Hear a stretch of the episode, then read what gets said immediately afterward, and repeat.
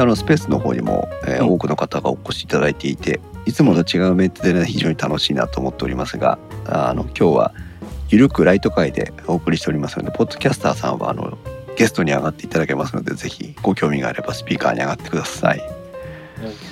はい。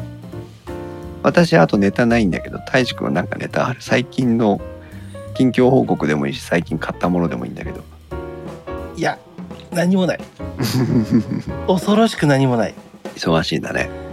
忙しいねうん。うんそうだね皆さん。うん。皆さんはどうですか、皆さんはですか？今日はね、いっぱいひまちゃんが本当はネタを持ってきてくれたんだけどね。私あと何かあったかな？そうだな。最近左手デバイスをね、またちょっといろいろ手を出してまして。そうだねループデックという左手デバイス、非常に高価なあの 液晶ついててるやつだよねあれ、そう。うん、これまたあの動画で公開したのでそっちを見ていただける興味があれば見ていただけると、えークリエイティブ系のソフト例えばプレミアプロ動画編集のプレミアプロとか、うんうん。えー、と私がポッドキャストの編集に使ってるキューベースとかうん。そういったもののお編集操作をするための、まあ、マウスやキーボードの代わりに使えるものなんですけど、うん。えー、6万5千円ぐらいするのかな？まあまあいい金額ですわね。めちゃくちゃ高くてさ。うであの買ったじゃんか。ん。で使ったじゃんか。うん。でそれはとても良かったんだけどうん。そのなんか動画を配信終わった翌月ぐらいのあのクレジットカードの請求でドドカーンと来たわけ。まあまあ来るよ、不正利用されたんじゃないかと思ってさ。うん、うわっと思ったらあだ自分で買ってたわみたいな。言ってみればいいじゃん。不正利用されてます。っつってお客様購入されてますって言われてわしで買うてない買うてない。もうねあのブラックリスト入りしちゃうからダメだね。まあびっくりするよねそ6万ぐらいだったらね。うもうねちょっとね勘弁してくれよと思ったけど、うん。勘弁してくれよ。自分で買うたやないか そうでも劇的に動画のああの音声編集のねあうん。の効率は上がってて、ああそう。はいはい。多機能すぎて使いこなせてないんだけど、そこなんだよね。ううんん、うん、まだまだねあのなんだろう今までキューベースその本体で触ってなかった機能をを発見するという感じでね、あこんなこともできるんだこんなこともできるんだみたいな感じでやってます。はい。はい。それかな。そうだね。最近自分もなんか別に何もしてないね。何もしてないって言ったらあれだけども。うん。うん。なんか日々生きてるだけだわ。生きるって大事よね、うん。リスナーのうん。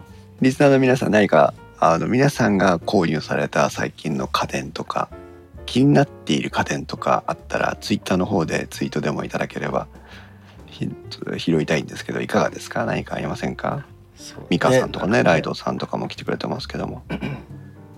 あやほさんもだいぶ日本人になったんじゃない？もう帰国してから半えもう1年ぐらいになるのかな？1年まだか。ねしばらく海外に、えー駐在駐在というか行ってらっしゃいましたけど。他の皆さんももしよかったらツイッターでうん。何かいただければ。ディスコードの方も今日電車に乗ピノさんだね。今日電車に乗っていたら電動車椅子のおばあちゃんが左手デバイスみたいな左手デバイス並みの左手操作でびっくりした。あー電動車椅子ね。もう多分ニュータイプなんやと思うで。脳波で動いてるかもしれない。ジョイスティックはあるだろうけどね。そうね。最近あれですよね。そういうそのディスアビリティっていうのかな？その身体に障害を持っていらっしゃる方たちのうんうん。その技術の発達みたいなテクノロジーの活用みあたいなのっていうのが、はいはいはいまああのおスティックなかったんだって。やっぱりニュータイプかもしれない。ねやっぱ やっぱニュータイプなんかわかるうん。いろいろね活用がありますけど。うん。まああの必ずしも電気が通ってる必要はないと思うんですが、うん。あー義足とかすごいですよね。ああそうだね。うん。まああの人が、ねふ普通に使うやつもあるしうん、あのそれこそ競技用もあるしねオリンピックあったしね。うんうん。なんかあの、ん？義足履いてる？あ、そうなの？ピノさん。義足履いてるの？知らなかった。えそうなあのなんていうのかな。うんあの、NHK しか見てないので、NHK の話ばっかりなんだけど、うんやっぱりその体に障害を持ってる人たちだってうん例えばだけど美しくありたいとかっていう思いは当然あるわけじゃない？まあそりゃそうだわ。ねうん。それその義足をうん。隠してうん。綺麗にするみたいなさ。うんその例えばスカートじゃなくてパンツスーツみたいなやつでうん。おしゃれなものにするとかっていう方向性は今までだっていくらでもあったと思うんだけど、まあそうだわね。うん。そう。でも義足まんまでうん。その義足にこうなんかいわゆるなんていうのかな工業デザインの美しさみたいなとかはいはいはいは芸術の美しさみたいないうんうん。ものを取り入れたうん。うんデザインとかがあったりするわけですよ。はいあまあでもあるだろうね。それが実用されてるのかどうかわからないんだけどうんあとほら例えば我々で言うとほら何？デトロイト・ビカム・ヒューマンとかさうんまあちょっとなんか SF チックなね。そう SF の話とかで見て、このアンドロイドとかサイボーグが出てくるわけじゃない？うん。そういったものに対してもこう一定程度美しさとかっていうのを感じたりするわけですよ我々は。そうだね。うん、なんかその方向性のうん。その規則とか機種とかっていう開発がもっともっと当たり前になっていいんじゃないかなっていうのも実は前から思っていて。あでもそれはすごく思うわ。ね。うん。うん。あのまあこれなんか変に捉えてほしくないんだけどうん。手が5本、まあ、指5本5本しかないじゃん。うん。倍あってもいいと思うのよわしは。なるほど、あの極端に言うとね。うん、機能として。広角機動隊の世界だね。うん。まあでもいいし逆に2本でもいいと思うの。なるほどね。そのその機能さえ良ければ。うん。だったらもうスマホがガチャンってセットできるとかね。あ まあそこでスマホセットするのもなんかアナログだけど。でも転がって見てても顔に落ちてこなくていいんじゃない？最近何回か避けてるけど、うん、でもなんかそういうテクノロジーとの融合うんっていうのは、あってしかるべきだとわしは思うよね。ね。う。もうんピノさんが、えっと旅型の義足。旅ね。旅を履くの旅ね、直旅旅の旅ね。型のそうそう直旅の旅。多うん。分そのテレビに出ているのが私の担当医でパラリンピックのメカニックです、へえ第一人者の先生。えー、第ここれはなんだ？人材バンクネットのリンクを貼ってくれましたが義足装具士臼井文夫さんかな、へえいいですよねいいですよね。なんで簡単に言ったらちょっとねあの誤解を招くかもしれないんですけど。うん。なんかそういうあとはまああのもっともっと引いてみればウェアラブル端末とかに、ね、なってくるわけなんだけど。そうだね。なんか、わしが知ってるあの、わしの外気寄った大学の教授うん。の、えっ、と、奥さんが、うん。あの、車椅子で、で、その教授は、電動の車椅子の研究をずっとしてたね。おーいいねすごいね、うん奥さんのために開発できちゃうねうん、でなんか作ってたね。まあ結構、どうなんだろうね。フランクなおじちゃんだったからね。わしと一緒にキャーキャー言いながらもの作りよったけど。そうね、うんなんかこう悲壮感みたいなものとかさまああの、うんそれこそだから、えー、とご本人の気持ちがどうなものかというのは残念ながら我々はあの推し量ることができないので失礼な発言があったらまああのそこはご容赦いただきたいんですけどね難しさがあって当然生活されてるわけだし我々がいつ例えば事故にあってそういうふうな形になるかということもあの可能性としてゼロではないんだけどうん。うん。なんかこう単純にね純粋にね技術開発といううん。装具とか義手義足を通して、うん。えー技術を開発していくっていうことだけを捉えて言えばうん。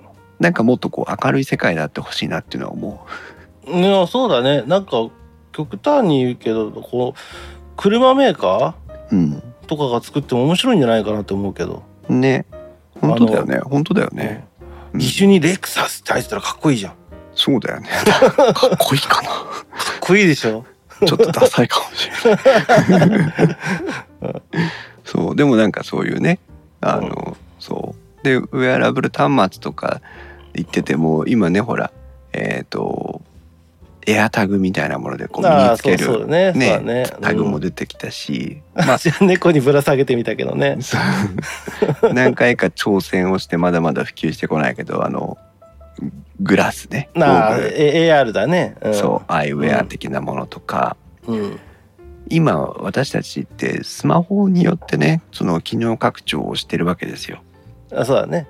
そうそのか現実世界に取り込み方がまだまだいわゆる旧世代な感じは否めないんだけどもうんうんスマートフォンが我々人間のこう機能拡張を大きくしていると思うのね。うんうん地図の機能とかさほら私たちは夢見たわけですよ。あの、うん。目の前にね誰にも見えないんだけど、目の前に電光表示ホログラフィックうん。あのマップみたいなのが出てきてさうん。あのどこでも案内してくれるっていうのを夢見てたわけですよ。これは看板屋の仕事を取るな 商売上がったりなんだよもそうだよ。でもだよあそこは。う。そう。印刷会社とかだってね紙まあまあまあがそうだね。かペーパーレスでとかっていうのもあったけども。そうだね。だって今だったら携帯あスマートフォンで漫画何百冊入って見れるからね。そう。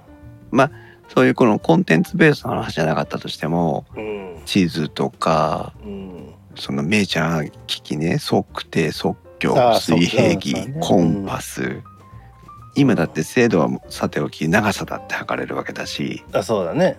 温度も心拍数も取れるようになってあそうね、血中酸素まで分かるようになってきたわけでしょ、うん、次は血糖値かって言われてるぐらいだからね。そうだね。うん。そうするとまああと融合とまではいかないまでも相当なこう機能の拡張っていうのができてきてるじゃない、うんうんうん。そう。だからこれからももっともっとねそのその機能か拡張人間の機能が拡張されていく未来っていうのは当然のように来ると思っていてうんうんそれがもっとこう要は端末を今手で持つという行為が、えーうん。なくなっていくのかというねところではあるんだけど、うん。まあ、正直なくな手に持つ端末の時代はまだまだ続くなっていう気はしてるんだけどね。そうだね。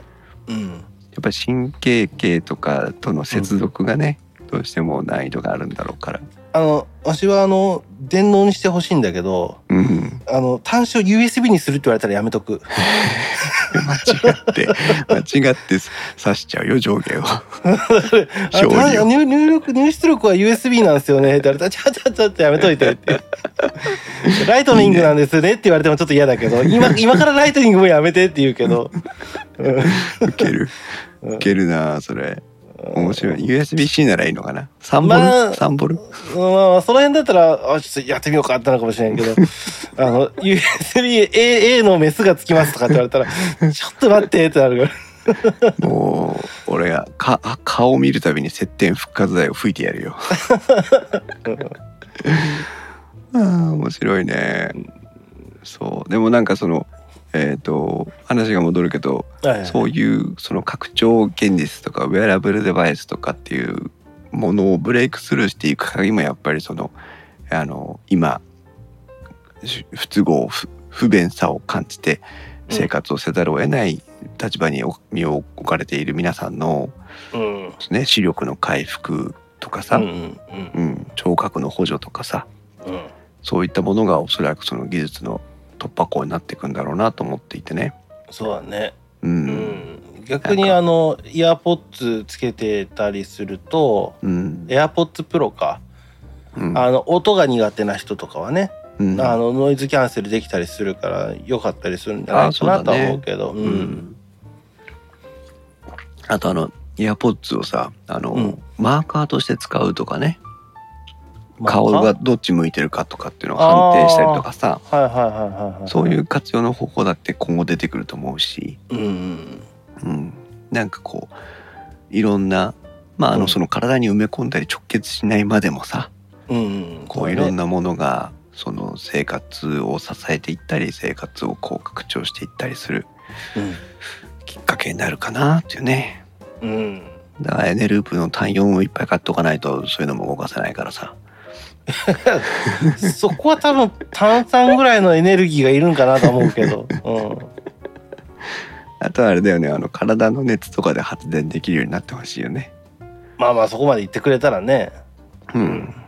ねえそんな感じもありますけども、さあ皆さん何かテーマは皆さんが最近興味を持たれたものあるいは買ったもの買いたいもの何かあったらツイッターとかディスコードで募集をしておりますのでね。うちは最近あのアマゾンで物買うのも猫の餌ぐらいだけだからね。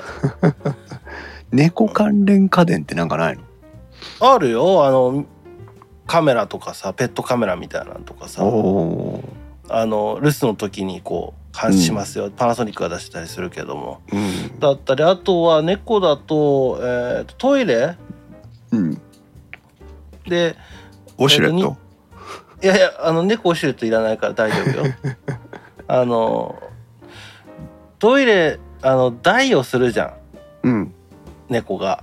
うん。をまあ猫砂をこう自動でこうどうやんだろうね綺麗にしてくれるっていうタイプの、えートイレもあるし、へえうん、だからでドラム式みたいなんで回るのよガラガラって。おおそうなんだ。であとあのあれと一緒だよあのあのガラガラガラポンと。ガラポン。あの福引きと。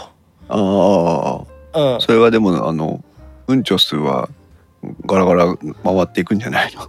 ああそれだからそれがポトンって下のなんか溜まるところにポトンとああそうなんだそうなんだ。それも一緒に回るわけじゃないのね。それを落とすの。ああなるほど、それをだから電動でやったりするのもあるし。うん、あとは逆にその猫のその体重とかそのトイレのあのおしっこのそのなんか記録をしたりすごいね、うん。そんなことしてくれるんだ。トイレもある。うん。まあうちは金だらいみたいなやつにしてるけどな。何？つまんないこと言うと頭の上に落ちてくるやつ？いやいやすすっげえ重いから持ちたくないけど。うん。へえ猫家電。あとは猫だと最近はなんだらこう猫の首輪につけるなんかトラッカーとか、うん。あのまあ基本それもだからこう通知が行くのよ携帯にスマホにね、うん。今何してますご飯食べてますとかうん。走り回ってますとか。うん。お前ずっと寝とるの？みたいな、うん、そういうなんか首輪につけるトラッカーみたいなのはあったりはするけどもね、えうん、ー、ピノさんとこの猫は大と小を使い分けられるんだって。すすごいな。ごいね、うん。うん、へえ。あれはあのなんか言葉がわかるみたいなあそんなそんなあのないんだっけか。あるある。それは携帯のアプリだね今あは。あスマホのアプリであるけども。うん。うん。なんか あの何ずーっと呼んでる時にこうやってやる基本猫ってあんま無駄な気はしないのよね、うん。その猫によるけどうん。用事がないとわーって言わないじゃんあんまり。へえわかんない。犬は結構無駄吠えしたりする時あるじゃん。なんかイメージでね。そうだね。うん。うん まあでも人でも無駄に喋ってるやつはちょっと問題あるじゃん？それはそれで。俺たちのことかな？えー、じゃなくて一人で。ああそうね。あー今日もなんか寒いなみたいなことをまあそれぐらい言うかもしれんけど 猫はそんなにも喋らんからうん。あんまりこのアプリを立ち上げてる時に限って喋んないっていうのがよくあるよね。ああそうね。ほら言ってみろって言った時にねなんだって思ってそうそうそうそう。固まるみたいもう分かってるよっていうね。うんうんピノさんちの猫はトイレ終わったよってほ泣いてくれるらしいです。ああそうそう。うちうちのうちのはうちのはあんまななんかこっちがスマホでずっと見てて相手してないよっていう顔してるとうん。ない泣く「おい」って。いや「相手せえ」言って。遊べや。うん。はいかな。うん。ディスコードの方には柴さんが遊びに来てくれましたけどあ柴さんはい。何か最近こう気になる家電とかカメラ以外で気になる家電とかあったら 今テーマを募集しています。はい。ね。うちはまあでもそんなのばっかりだね。猫と遊んでるばっかりだしね。このコロナ禍でペットを飼う人が増えてるらしいんですよ。あまあまあそれは家にいる時間長くなるからね。ね。そうすると当然1年2年のお付き合いじゃないわけですからこれから長いことねお付き合いをしていくわけなんだけど。今今度ねその在宅勤務じゃなくなったりとかして家から出る機会っていうのは逆に増えていった時にうん今大臣君がね言ってくれたようなその見守りカメラとかさうん首輪のやつとかで、うんその犬猫のペットたちのその状況を把握したいってニーズはあるだろうね。うんうん。慎吾さんカメラ以外だとメイン PC のリプレイスをしたいなと。ほうほうほう。今 CPU が Windows 11対応の CPU から外れてしまい、あ、なるほど、今ね Windows 11がアップデートが来ておりますけども、はいはい、えっと、更新対象かどうかっていうのがあるんですよね。あやっぱそうそれはあるんだね。うん、私のパソコンはね、更新対象じゃないです。更新対象じゃないの？そう、あの、Windows アップデートっていうね、更新プログラムのところに行くと、うんえっと、どこで板見れるんだそれ？えコントロールパネル、設定か、設定のところから更新というところで言うと、うん、This PC doesn't currently meet all the system requirements for Windows 11って書いてあるので、このシステムが11に対応してませんよというバッテン印が受けておりますが、はあ。なんかはい。わからないですね。私はまあそこ見つけれてませんね。いいです。うん。まあ、しばらくね、あの11には行かない方がいいと思うので、あそうだね。う、うん。んそうね。まあ当分はまあまあ点が安定してるからね。うん、何も困らないと思う、今のところ。うん。そこに大きく変わるとは思えないし。うんうんうんまあまあなんかね一個新しいの欲しいなっていうのはわかるけどね。うん。うん。パソコンはね、えー今は買い方としてはだいぶこういわゆるメーカーパソコンみたいなものが、えー勢力がこう 弱まってきたなという気を感じています。なので家電量販店とかに行けば当然あの富士通のパソコンとかね NEC のパソコンとかって売ってるわけなんですがうんうんうんなんとなくそういったところよりはうん。ううんんまあ、私のあくまでも私のイメージですけどそのオンライン購入での、えー BTO パソコンっていうのがノートパソコンそうそうそう。ノートパソコンであっても、えーデスクトップであっても多いのかなという気がしているのとうん。あとは私今実はレノボ推しなんですよね。あそうなん？うん、しばらくエイス推しだったんですけど、そうだね。うん。うん、今レノボがね結構熱いですよ皆さん。あそう。あうん、あのパソコンとしてはあの私の大嫌いななんかタッチおじさんのアプリが入ってるとかさ。いいじゃん。バザールでござるの Windows セーバーあのスクリーンセーバーが入ってるとかさ。そういうのが一切なくて。いいじゃん。入っててもいいじゃん。筆豆と筆王と筆ぐるめが入ってるとかそういうことなくて。筆筆になってるやつね。そう。あのせいぜい入ってるのは何だろうトレンドマイクロのああ。1年なんかだ無料版みたいなね入ってるけど、あのあのセッティングが非常にえシンプルに収まっていてそうね。なんか最近あれも減ったね。あの 独自のメディアプレイヤーみたいなやつもね。あるうね、ん。そう。そういうのがなこうなくなってきた感じがしてまず世界でね同じもので売っていこうっていう感じなんでしょうけども。うんそう。でね比較的ねあの、うん。安価な選択肢があります。レノボレノボうん。当然あのスペックにもよりますけどうん。一時のようなねこういわゆる値段もスペックもクオリティも一番高いとこ目指してますよっていう雰囲気はもう当然払拭されていて、うん。えーだいぶこう安いものも出てきてるのとうん。比較的あのバランスがいいスペックの選択肢が多い気がします。なるほどね。うん、なので、えーただねあの残念なのがねものすごいバリエーションが多いのよ。で今見たけどちょっと閉じたわ。そう。多選びすぎて。選びようがないぐらいのバリエーションが多い。でこのな何が違うのかよくわからない。あのアップルとの対局にいる感じがすげえなと思った。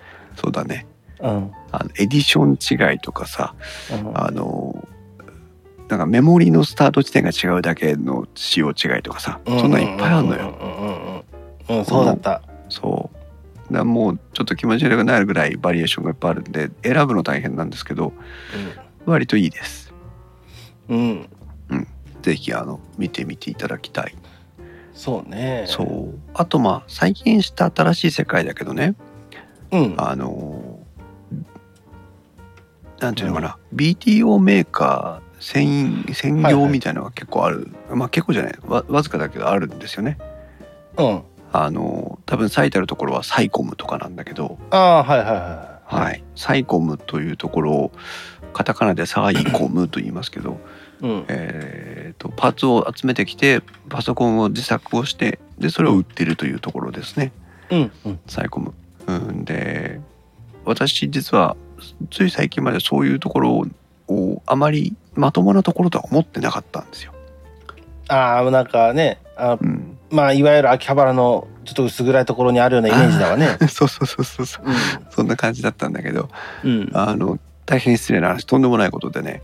うん。あのいわゆる例えばあの行政とか学校とかうんうんそういう要はこう何十代と入れるところに対して、うん。えー商売してたりとかうんうんするところで。うん。でそういうのがもうゲーミング PC とかもこだわりのスペックで組んで売ってるようなところなのね。うんうんうん。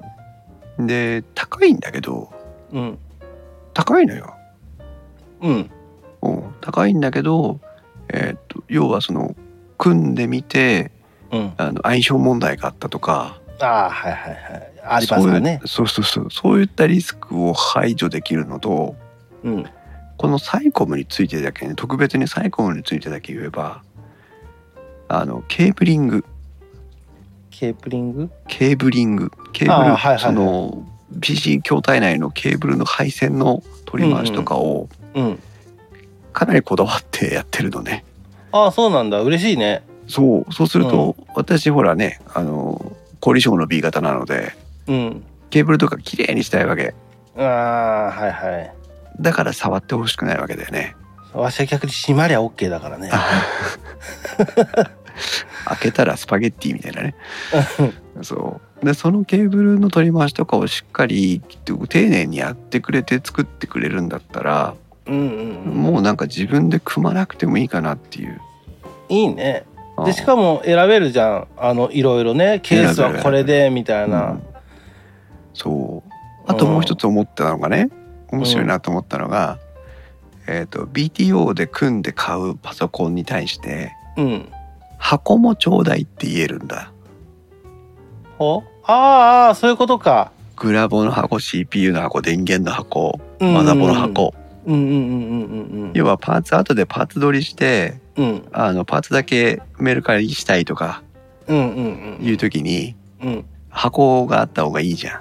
それはまあもちろん CPU なんてね箱ないとどうにもなんないからね。ああその箱も送ってくれるんだ。あいいね CPU むきみで「はいどうぞ」って言われても「ちょちょ待って待って」ってなるもんね。でもあの結構ヤフオクとかメルカリで買うとね普通にあのエアパッキンにくるんとなっただけで CPU 来たりするけどね。それあのインテルならいいけどさ AMD のやつだったらピン曲がってねえかってちょっと怖いよね。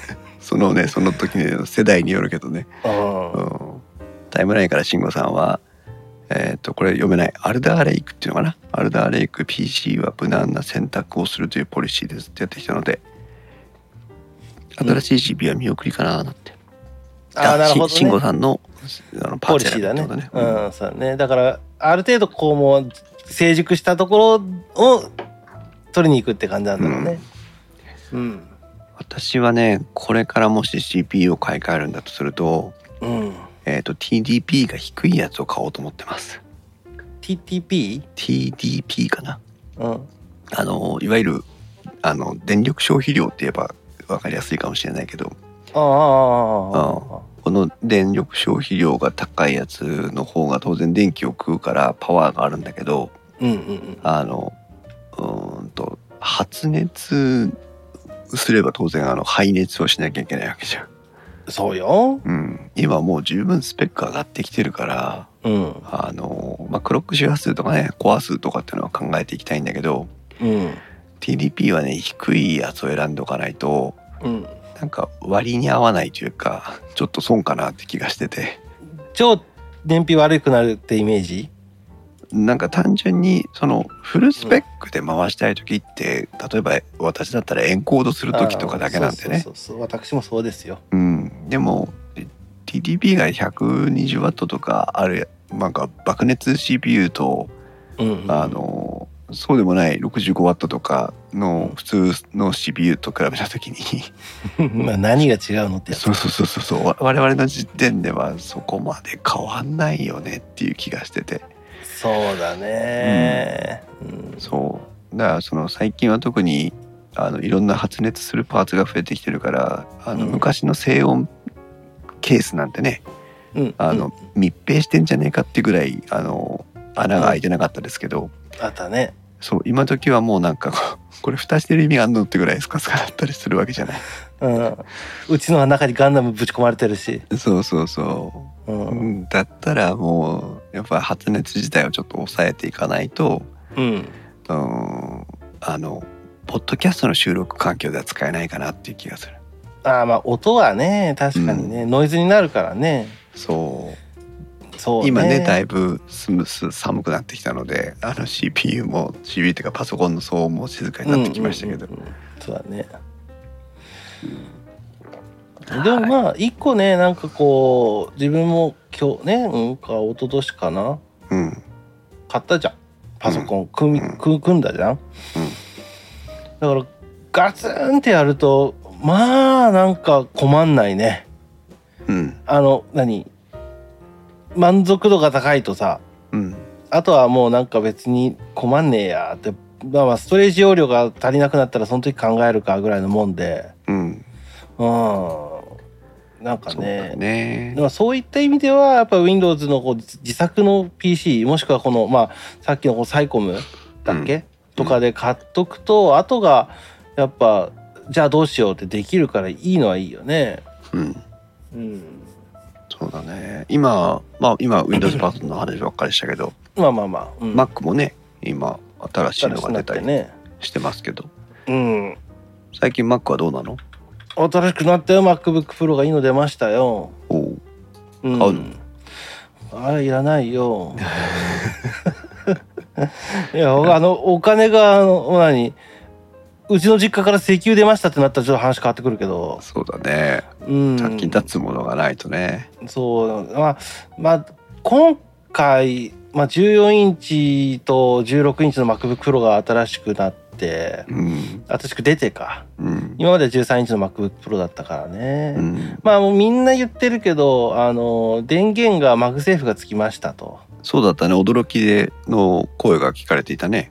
うん。まあわしはあの正解だなって思うしうんだってね電源は電源で絶対一本刺さないといけないんだからうんそれはいるでしょうって思うからね。思うねうん。まあ USB-C にしたんだよね一個前のはね。ねうん、うんそうそう。まあ正しいそうだね。だから、うんまあそれもあるけどまあ自分もなんかちょっと余裕があったらまあでも欲しいのは欲しいけどね。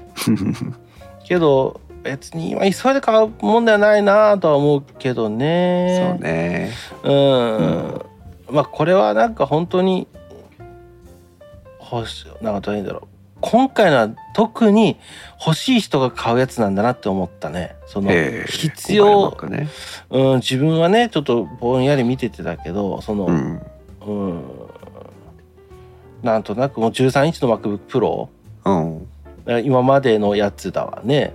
うん。で全然いいんじゃないんかなとは思うんだけど、うん。うん、っていうのがまあなんか素人の考えだけどぼんやり見ててそう思ったかな。なるほどね。うん、皆さんはどうですか？パソコンの環境。うなんかね昔ほどうー一生懸命作らなくても使わなくてもっていう一生懸命ハイスペックなもの選ばなくてもっていう感じも出てきてはいるんですが、うん、まあでももしもしね、うん、Windows のこの今使ってるデスクトップの PC ももう使える状態ではなくなります。うん。で例えばノートブック1台だけってなったらあのでその代わりお金はってなったら多分16インチの MacBook Pro わしは買うと思おまた Mac か。う。うん。だって Windows の PC でうん。あの特にはそのノートパソコンでねうん。あのどうやんだろうね。考える量が増えすぎるのよ、うん。さっきのレノボじゃないけどさ。うん。あの本当に沼にはまっていくのよ。ね 選び選ぶ選択肢がね。そうそうそう無駄に多くてってことね。そう。だからちょっとねこれだけで2ヶ月かかるのよ多分。うん。まあそうね。気持ちわかるわ。そうそれがあってもし乗ってあとね液晶かな自分は。あ。あのその使い方もあるけどやっぱ映像とかの編集をしたいなって思うからあうん。やっぱり液晶はいいものっていうか、まあ、見やすいもの。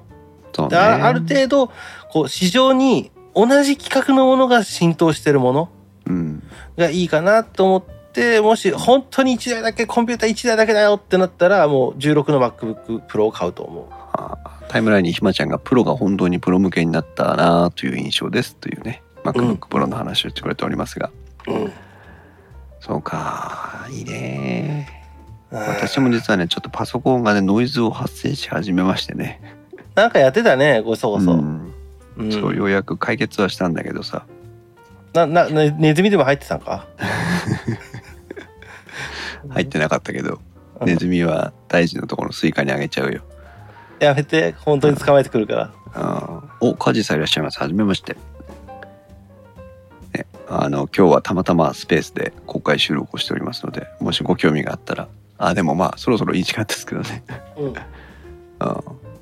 パソコンねそうだからあの VRM というね CPU 周りあのマザーボードに載っているコイルとかトランジスタとかなんかそういういわゆる電子部品ですけどもうん。それがねおそらく泣いてるんだよね。ピーって。ピーって。うん。でその周波数帯が他の部分での周波数帯とずれてくると、うん。あの聞こえるようになってくるらしくて。うーん。そういうもんなんやな。そうなんかこう説明が難しいんだけど。まあまあでもでもまあまあ言うてマザーボードののその部品だわね、うん。うん、そう。そうそうそう LC 回路のバランスって慎吾さんが言ってくれてますけど多分なんかそんな感じのやつです。その、うん。あれそれ的なみたいな。そう。それでねあのまあ UEFI のマザーいわゆる昔でいう BIOS のあの設定を上げてうん。うんあのベースクロックか何かをこう上げ下げするとダイレクトに調整できないんだけど、うん。上げ下げするとあのノイズが消えるの。あとうん。CPU に負荷をかけるとうん。おそらくあのブーストがかかってうん。消える。消えるのよ。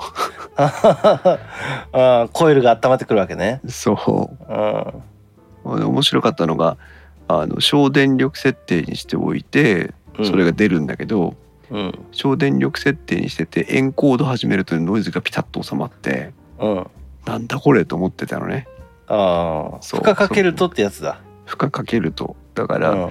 何かがその周波数が揃うんだろうねきっとね。うんうんああそんで今はあのよくわかんないけどやむを得ずこうあのハイスペックな設定に変えて。ああはいはいはいで一個一個設定を見直していけば多分どこがその影響がある設定項目かなっていうのは分かるんだけど。大変だよ。そう。あの、セーブモードからハイスペックモードに切り替えると、うん。UEF UEFI 上の変わる設定値がうん。あの20個ぐらい多分あるんだよね。